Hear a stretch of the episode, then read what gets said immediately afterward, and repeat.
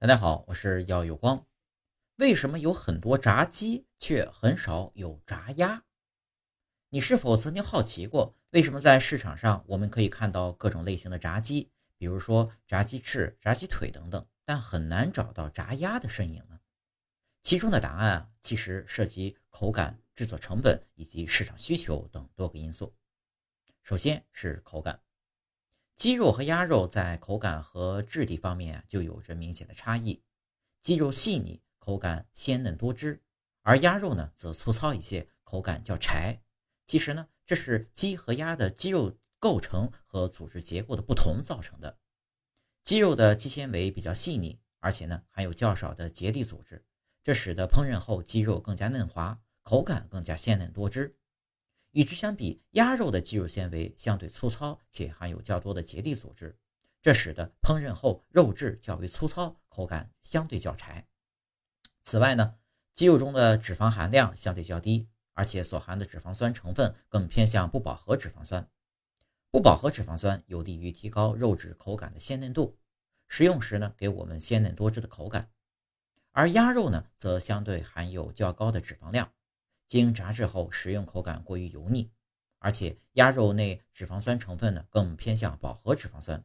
也就使得其口感上相对较为粗糙，给食客留下柴的印象。你在吃北京烤鸭的时候呢，除了油脂鲜香肥美的滋味，是否还感觉到有一种很特殊的鸭香味？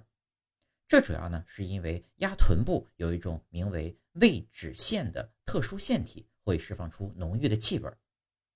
微尾脂腺是鸭类独有的一种特殊腺体，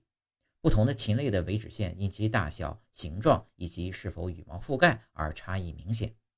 尾脂腺通常成对平行排列在尾巴背部，是一种简单的状腺，由许多腺泡组成，并由结缔组织包围着。腺泡所分泌的油状物由脊液管收集后，经由许多小孔排出体外。这种腺体在鸭类的生活中起着润泽毛发、防水和保暖的作用，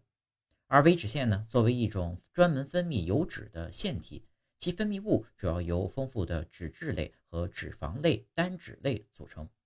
其中的不饱和脂肪酸和鸭香酮等化合物会使鸭肉中有一种比较特殊的气味，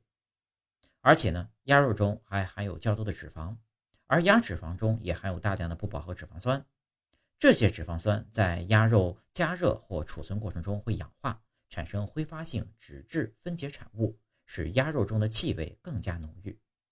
虽然在北京烤鸭中，这种鸭膻味和油香四溢的风味相得益彰，但在炸制时，这种味道会影响到鸭肉的口感和受欢迎程度。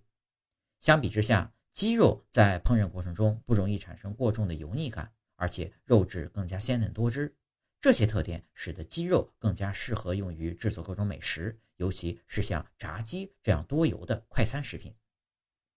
第二个呢是市场，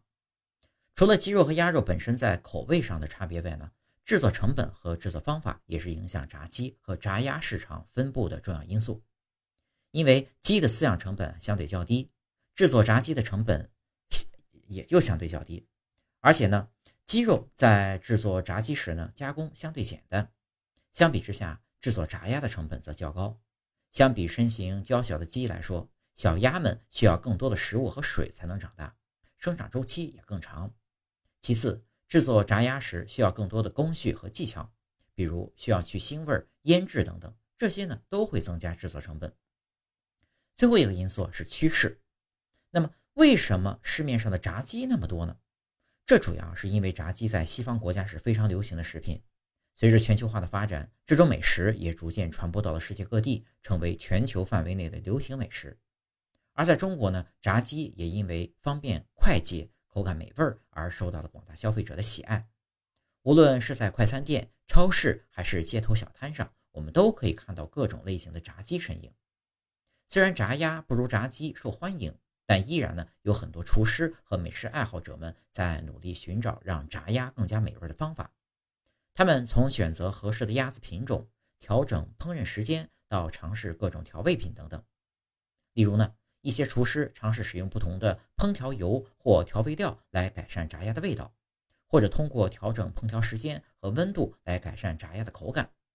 这些创新和探索不仅增加了炸鸭的多样性，也为消费者提供了更多选择。总的来说，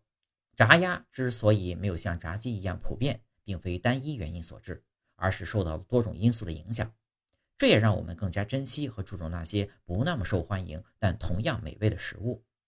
虽然炸鸭在市场上还比较少见，但我们相信，随着时间的推移和技术的不断进步，未来我们一定能够看到更多美味的炸鸭食品出现在市场上，给消费者们带来新的美食享受。在此之前呢，我们也可以尝试自己在家做炸鸭，用自己的方式去创新，体验制作和享受美食的乐趣。需要提醒大家的是啊。炸鸡虽美味，食量需控制，因为炸鸡的热量较高，过量食用不利于身体的保持，也对健康不利。